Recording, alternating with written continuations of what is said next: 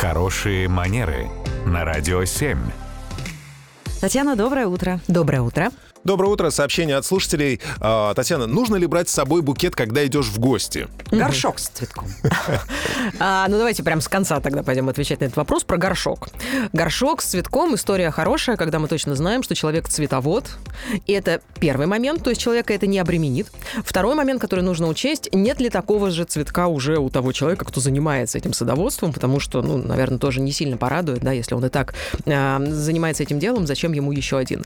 То, что касается самого букета. Ну, конечно, нет понятия «вы должны», «вы обязаны», «вам нужно нести букет». Конечно, каждый раз каждый человек принимает решение на свое усмотрение, но в целом это хороший тон. Если есть возможность, когда мы идем в гости, взять с собой вот какой-то такой э, аккуратный, элегантный презент, мы не говорим сейчас о дне рождения, о юбилее, да, мы говорим просто про поход в гости такой вот базовый, то это хорошая идея. Я вам расскажу на всякий случай о том, что в хороших французских домах Принято когда э, действительно ожидают гостей, гости не предполагается, что приходят с букетами именно в этот момент в руках, потому что как только мы начинаем передавать цветы хозяйке, которая нас встречает на пороге, мы таким образом ее опять же обременяем, потому что она должна собирать эти букеты, потом их нести нужно куда-то, там, подрезать, распаковывать, мгм. ставить в вазы, выносить вазы, потому что все хотят видеть, что букеты стоят, которые только что подарили на видном месте, и это занимает время хозяйки, поэтому в хороших французских домах принято, что букет направляют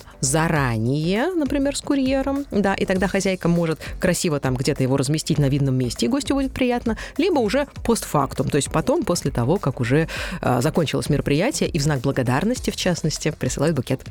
Красиво. Красиво. Если вы хотите, чтобы было все у вас красиво и как в лучших французских домах, задавайте ваш вопрос Татьяне Барановой, и мы с удовольствием на них ответим. Заранее. Радио 7.